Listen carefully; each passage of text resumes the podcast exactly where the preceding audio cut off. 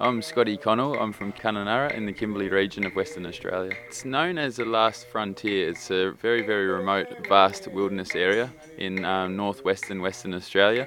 More or less one of the last untouched um, areas of Australia and certainly one of the most pristine wilderness areas in the world. So it's one of the least densely populated areas on, um, on Earth. Sie hören eine Folge der Audio Travels mit Henry Barchet.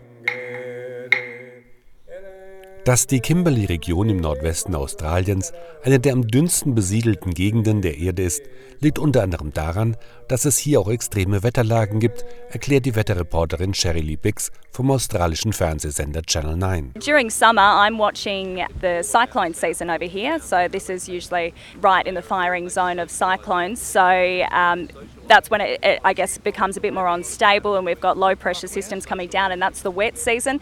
And then it does a switch in winter. So obviously, we've just come out of winter and we're going into spring. Uh, so this is the perfect time to be up here. This is, you know, your low to mid 30s. It's not wet season yet, so it's not quite as humid as it does get. Uh, so I'm very happy to be up here at this at this time. Die beste Reisezeit ist also der australische Frühling im September und Oktober, um die Region zu bereisen. Da es nur wenige asphaltierte Straßen und Pisten gibt, sind viele der einzigartigen Naturwunder der Kimberleys nur mit dem Flugzeug zu erreichen. Okay, well, good morning, everybody. My name's Emma. Um, I'll be flying you out to the falls this morning. Uh, plan of action it'll take about an hour to get to the falls. We go up reasonably high, about 9,500 feet, to try and stay out of most of the bumps.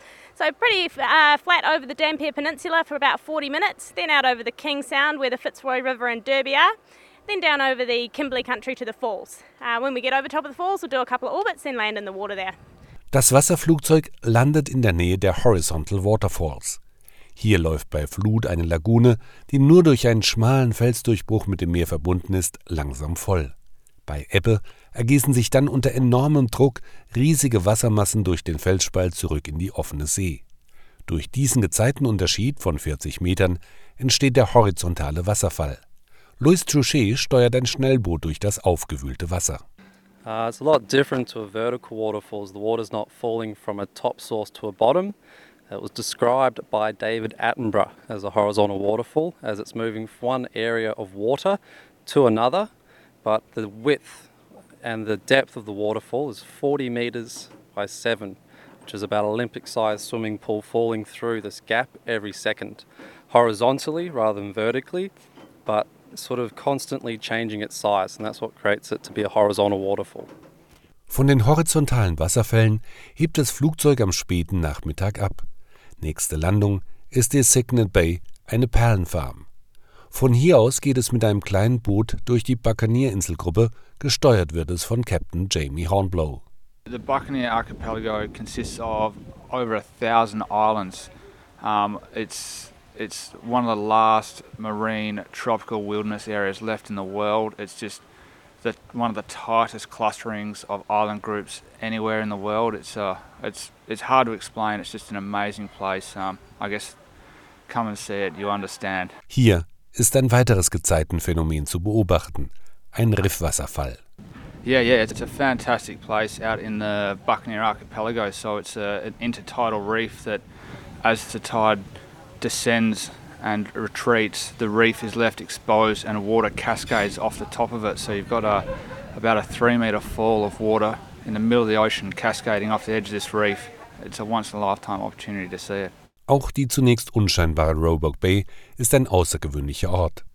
Wegen des guten Futterangebots zieht es Unmengen von Seevögeln, Meeresschildkröten und Fischen in die Bucht, erklärt Skipper Cameron Birch.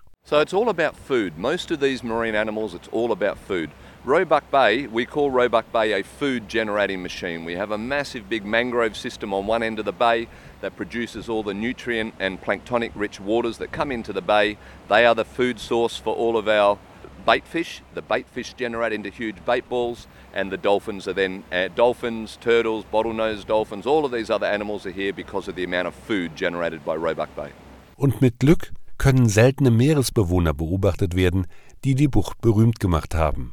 the Australian snubfin dolphin. So these guys were only named in 2005 as a new species.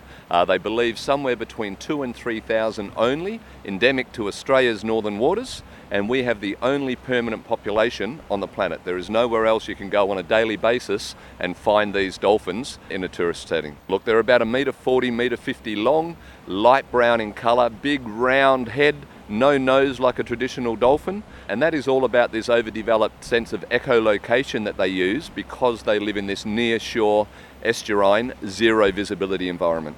Im Landesinnern ist es dann vor allem der Bangle-Bangle-Nationalpark mit seinen Sandsteinformationen, die aussehen wie gigantische gestreifte Bienenstöcke.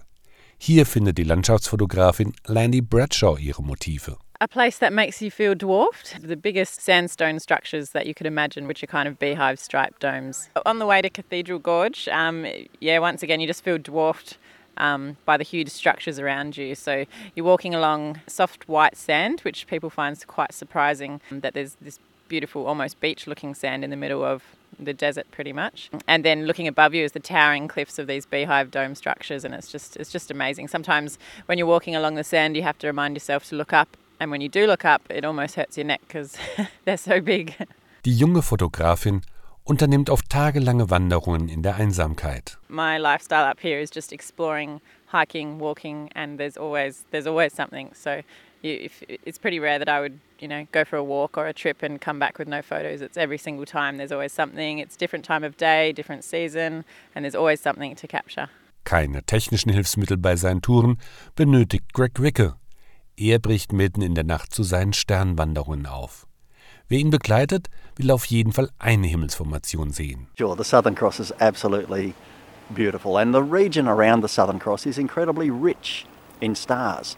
It contains some of the brightest parts of the Milky Way.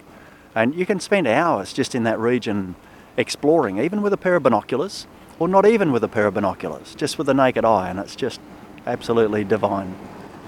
Aber es gibt noch ein anderes nächtliches Himmelsschauspiel, das sich nur an der Küste Nordwestaustraliens beobachten lässt.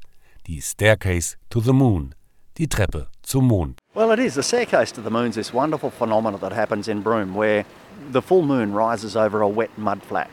So the, the mud flat has been wet during the day because the full moon is also our biggest tides. So lunchtime gives us the high tide, and sunset time, which is also moonrise time, the tide's all the way out. But the mud flat's already very wet. So that rising moon creates a direct reflection of that moon in every ripple in the mud. And we have a stairway that comes all the way to your feet. Es sind die spektakulären Naturschauspiele, die das Leben in den einsamen Weiten der Kimberley so lebenswert machen. Die Rancherin Alina Woodland möchte deshalb ihr Zuhause gegen keinen anderen Ort der Welt eintauschen. I like being out in nature. I love the birds. Uh, going for bushwalks, watching the sky at night, sunrise in the morning, the sunset in the evening. I'm easily entertained. I don't mind being on my own. Yeah, I'm much happier out here than I would be in any city. Sie hörten eine Folge der Audio Travels mit Henry Barchet.